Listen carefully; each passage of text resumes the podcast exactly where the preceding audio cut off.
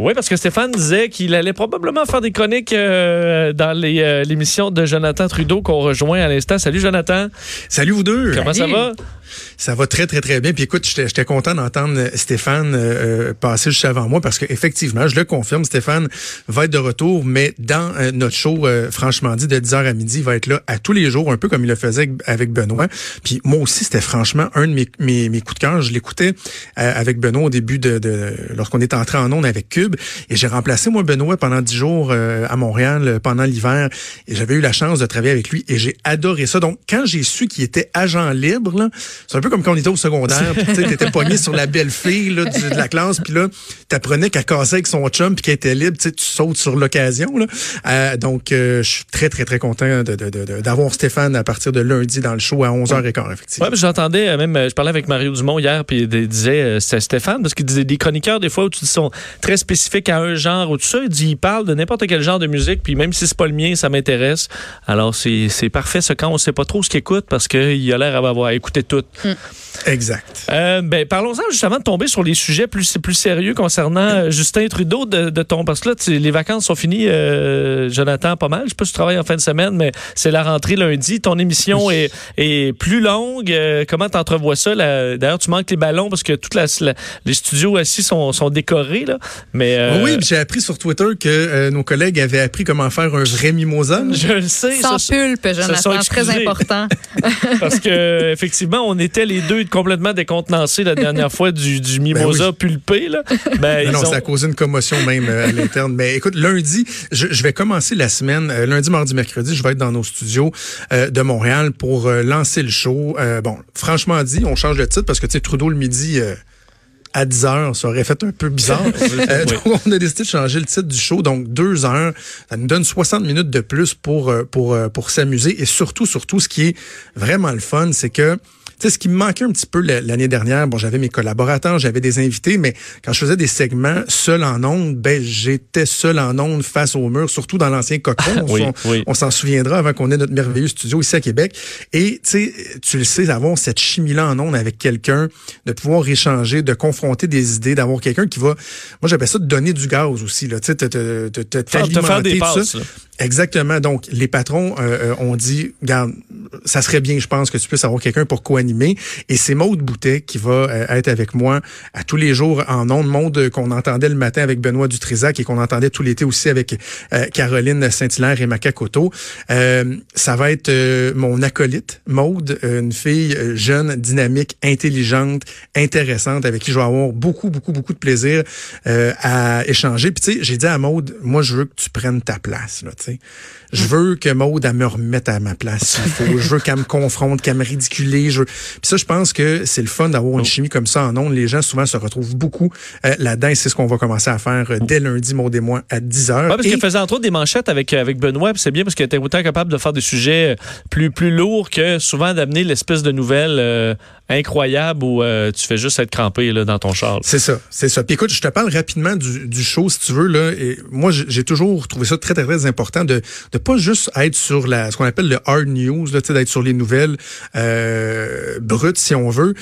En, plus, en ayant deux heures, ça va me permettre, euh, nous permettre d'avoir vraiment un bon mélange entre ce qui fait l'actualité, oui, euh, d'avoir des chroniqueurs qui vont être sur des sujets qui sont plus sérieux. Je pense à Claude Villeneuve qui va revenir pour parler de, euh, politique provinciale. Emmanuel Latraverse qui va venir une fois par semaine aussi nous parler de politique euh, fédérale. Luc La Liberté qui va être là au niveau économique. Jean-Denis Garon, chroniqueur au Journal euh, de Québec, qu'on a entendu dans mon choix quelques reprises au printemps, que j'aime beaucoup, qui va venir faire une chronique économique. Et il va avoir l'autre aspect qui des fois est un peu plus léger, intemporel, divertissant, où on va avoir, bon, Stéphane Plante, on en a parlé, Denis Anger, l'historien, que euh, bien des gens ont découvert que j'adore, qui va être là une fois par semaine pour parler d'éléments d'histoire, mais reliés à des trucs d'actualité comme on le faisait l'année dernière. Je vais retrouver ma, ma chimie bien le fun avec Geneviève Peterson qui va venir euh, s'obstiner, échanger avec moi une fois par semaine. Toi, tu vas être là le vendredi. Oui, on va, finir la semaine ensemble notre tradition du, du vendredi. Véro Racine aussi va être là euh, le vendredi pour nous parler de showbiz. Et je suis très, très, très content d'avoir euh, une autre chroniqueuse, une nouvelle chroniqueuse que les gens ont découvert à la radio cet été. Ils la connaissaient de la télé. Ah! Et je suis vraiment content que Joanie va euh, débarquer dans le show une fois par semaine pour nous présenter des trucs. J'ai bien, bien hâte de t'entendre, Joanie, puis de, de, de, travailler avec toi. Je pense que ça va être bien, bien, bien le fun. Ben, j'ai très, très hâte aussi parce que justement, je trouve tellement que tu racontes bien les choses, que ce soit la politique ou d'autres sujets d'actualité. On sent vraiment ton côté humain. Tu as envie de, de, de, de, connecter, je trouve, avec le monde, avec tes chroniqueurs. Alors, je trouve que ça va être vraiment une belle opportunité pour moi. Puis, justement, moi, je vais, je vais te parler de sujets, euh, mais reliés à l'humain. Donc, je vais te questionner aussi. Je pense que euh, c'est ça, on va vraiment euh, bâtir une belle chimie ensemble. Puis, j'ai très, très hâte. Merci d'ailleurs pour, pour cette opportunité-là. Ben, écoute, on va avoir bien du fun. Et ça, cet aspect-là, tu sais, tu dis de me questionner, là, te dire comment j'adore ça, cette idée-là. Moi, d'avoir un, un, chroniqueur ou un invité qui vient en studio, puis qui, je sais pas, qui te pose des dilemmes, qui te pose des questions, qui te fait réfléchir. Je trouve ça super le fun. Les gens encore là se reconnaissent là-dedans. Et c'est ce qu'on fera ensemble, toi et moi. Oui. Euh, parlant de questions euh, difficiles à trancher, euh, Jonathan, on tombe dans... bon, les, journaux ce matin étaient, euh, bon, tous sur le dossier, j'allais dire Jonathan Trudeau. Bon, c'est pas la première fois. Justin Trudeau évidemment, avec euh, euh, les, les, bon, cette, euh, cette sortie hier, les nouveaux détails concernant bon, SNC-Lavalin et l'intervention de, de, Justin Trudeau, violation à l'éthique. On sait que, mm. bon, d'Andrew Scheer, ça lui donnait, donné beaucoup de munitions dans les, dans les dernières heures. tu as écrit un texte là-dessus, justement, la faute grave de Justin Trudeau, où tu, tu sors un peu, justement, le dilemme en disant, au cœur du scandale, l'élément le plus fondamental, c'est est-ce que le, le, ça en valait la chandelle, disons, de passer par-dessus certains principes dans le but de sauver des emplois chez SNC-Lavalin. Puis clairement, tu ta réponse. oui, et depuis le début du scandale, je suis assez, euh, assez ferme sur, euh, sur ce point-là. La question que je pose, dans le fond, c'est est-ce que la fin justifie les moyens? Parce que la réponse que Justin Trudeau nous a servi tout au long euh, de... Ça s'est tellement, ça tellement échelonné sur une longue période, j'allais dire hiver et printemps lors de la saga SNC-Lavalin, ben, c'était toujours de dire que lui, il, avait défendu les emplois, que son travail, c'était de défendre les bons emplois. OK, ouais.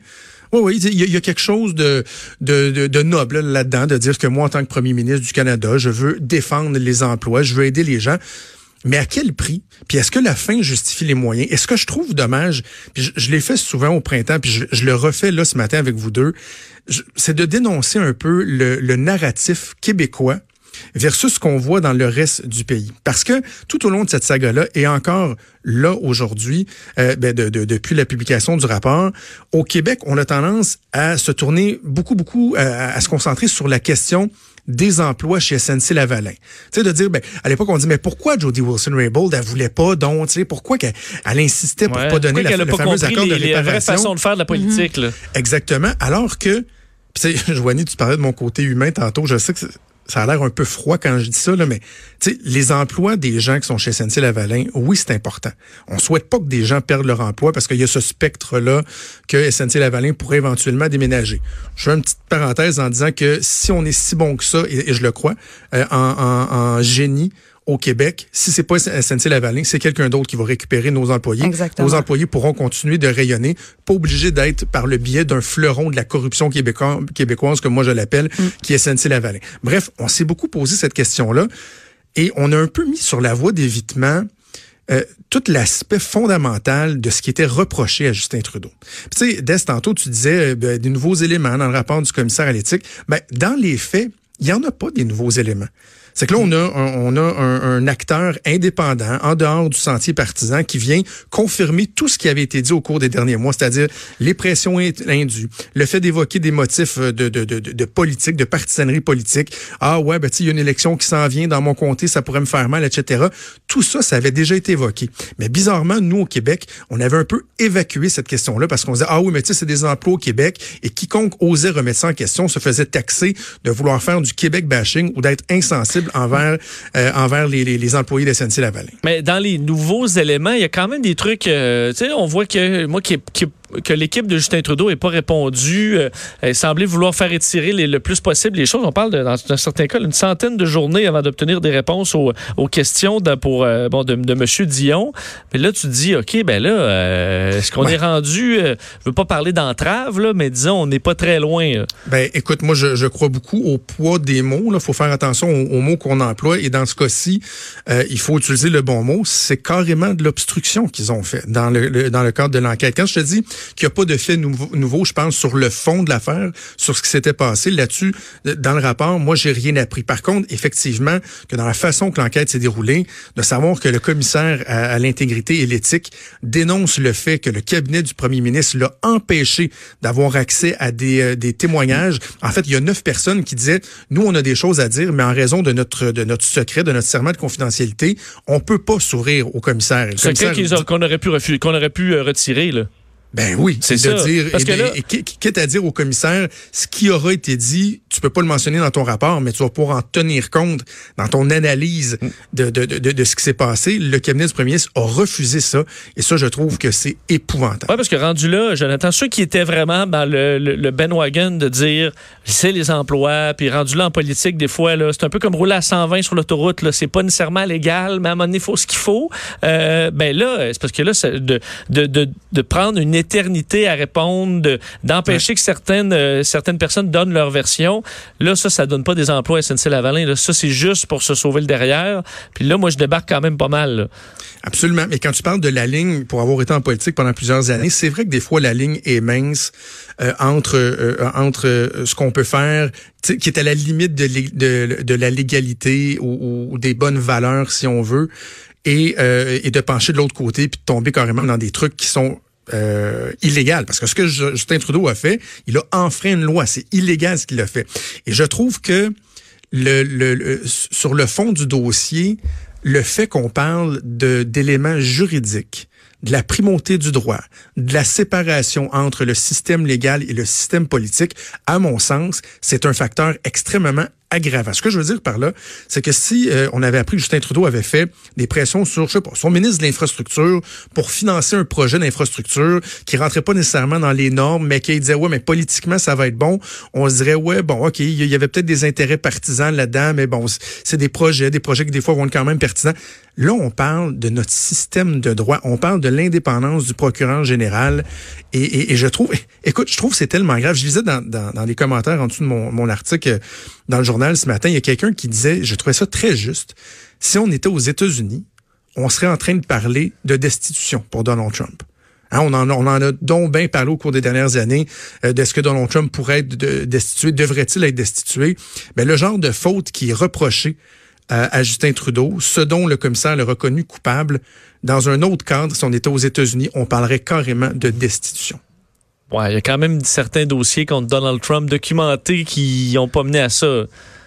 Non, non, je sais, mais tu sais, je veux dire, moi, je, parle beaucoup du, du narratif, là. Ouais. Tu sais, de, de, de, de, dire, bon, OK, euh, oui, bon, il va faire face à l'électorat, l'électorat aura à juger, à juger, mais dans d'autres circonstances, on pourrait carrément parler d'un motif de, de démission. Et d'ailleurs, je lisais les, journaux ailleurs dans le Canada anglais, le Globe and Mail, qui était à l'origine de toute cette histoire-là, le Toronto Star, eux autres, aujourd'hui, là, c'est encore des pleines, pleines, pleines pages.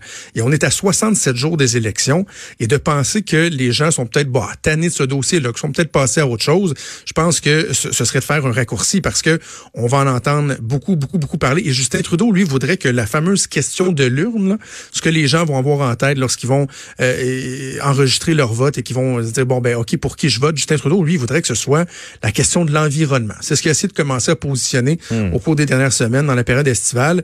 Alors que moi, plus ça va, plus je sens que cette question-là, le, contour, on est en train de le voir se dessiner et que ça pourrait très bien être carrément un référendum à l'endroit de Justin Trudeau de dire, ben, est-ce que finalement on veut encore avoir euh, Justin Trudeau comme premier ministre, sachant ce qui s'est passé au cours des dernières années? Faudra quand même pour Andrew Scheer de trouver le, bon ton. Tu penses quoi de sa réaction? Là, je l'ai vu, entre autres, là, il parlait au début, il dit Justin Trudeau a utilisé ses pouvoirs pour s'enrichir. Bon, ça, c'est pas vrai.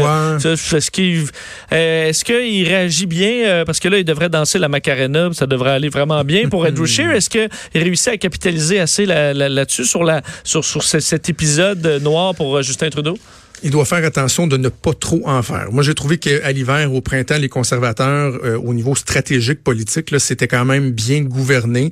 Il y a une espèce de processus d'escalade. Ils n'ont pas, le dès le jour 1, exigé la démission du premier ministre ou qu'il soit foutu en prison. Là, il, il y avait eu un processus d'escalade, mais là, ils doivent faire attention. Là. Ils doivent faire attention à ne pas trop en faire. Moi, c'est toujours qu'en politique, quand c'est un peu raide comme image, là, mais quand ton adversaire est en train de se noyer, euh, t'es pas obligé de lancer une bouée, là, mais t'es pas obligé d'aller piler sa face non plus. sais, dans le sens que mm. quand ton adversaire est dans la chenoute, des fois, tu es aussi bien de le laisser se dépatouiller dans la chenoute plutôt que de toi trop en faire et de risquer que ça ait un effet boomerang et qu'à un moment donné, tu l'air de, de, de, de, vouloir trop capitaliser là-dessus et que ça se revire contre toi. Ça, ça va effectivement guetter les conservateurs. Euh, est-ce que, parce que euh, pour terminer là-dessus, disons, euh, on a vu Gerald Butts qui est, qui est revenu pour la campagne, mais là, est-ce qu'il pourrait redémissionner une deuxième fois? Ou, parce que là, c'est un peu spécial que là, il est de retour, celui qu'on avait un peu sacrifié à, à ce moment-là. Est-ce que on va le regretter chez les libéraux? Ben, je pense pas, parce que là, il perdrait carrément la face. En même temps, ça démontre à quel point Justin Trudeau a peut-être la difficulté à s'entourer de gens euh, qui ont un bon flanc politique, qui sont capables de bien le guider, d'établir des bonnes stratégies. Parce que Gerald Butts, qui était son, son, son alter ego, son bras droit, son meilleur ami, bon, il a été dégommé. Là, c'est important de dire qu'il revient pas au gouvernement. Non, non, c'est dans l'organisation pour la campagne. du Parti libéral du Canada, mais tu sais, il n'est pas un grand stratège pour savoir que ça ferait beaucoup parler de savoir que Gerald Butts va revenir, mais à partir du moment où politiquement tu dis ben euh, on va faire face à la musique, on va le nommer, il va être là quand même. Évidemment, ils vont tenter de lui donner un rôle très très très effacé, mais je pense que Gerald Butts va quand même euh, demeurer dans l'organisation. Écoute, à 67 jours des élections là, ils peuvent pas tout réinventer. À un moment donné, il faut que tu, baisses la tête puis que tu fonces puis que tu joues avec les cartes que tu as en main. Le problème, c'est quand, quand Justin Trudeau est euh, insécure, on dirait que là, il devient moins bon dans tout. Incluant les, tous les points de presse où d'habitude. En français aussi. Hein? Ben oui, en français aussi. Puis tu disais avant, il me semble, il y avait tout allait euh, comme sur des roulettes. Puis là, à chaque fois qu'il parle de quelque chose, c'est toujours un petit malaise. Euh, il, est en dehors de ses pompes, clairement. Puis c'était peut-être revenu un peu parce qu'on en parlait moins. Puis là, ça revient de plein fouet. Euh, sûr, tu commences la campagne de même en étant un chambranlant. Euh, Justin Trudeau, chambranlant, c'est pas le plus convaincant. Là, tu, mon avis. C'est ça. Et c'est pas parce que la recette du, du, du gars sympathique qui paraît bien, proche de ses émotions, et tout ça a fonctionné une fois, que ça va fonctionner une deuxième fois. Justin Trudeau, je commence à le voir un peu comme la tarte au sucre. C'est, c'est super bon, la tarte au sucre. Mais quand t'en manges une au complet, si on t'en présente une deuxième, ça se peut que un moment donné, tu fasses comme, ouf, j'ai un petit peu mal au cœur. Ah, mais peut-être que si, sa femme réussit à nous sortir un petit, hein? Ah, ah. peut-être ah, qu'il va réussir à gagner le cœur de, tout le monde à nouveau. Hein? Qui sait? Une petite chanson de Sophie. On serait dû pour ça. Euh, Jonathan, merci. Euh, bonne, euh, bon week-end, dernier week-end. Puis on te retrouve lundi avec grand plaisir à Franchement dit 10 heures avec ton, ta nouvelle équipe. ça va être un plaisir à t'écouter. Puis nous, on va se parler dans l'émission pour finir la semaine le vendredi. Yes. félicitations à vous deux. Ça a été un plaisir de vous écouter tous les deux. Merci, Jonathan. Merci à toi. Salut. Salut. On vient.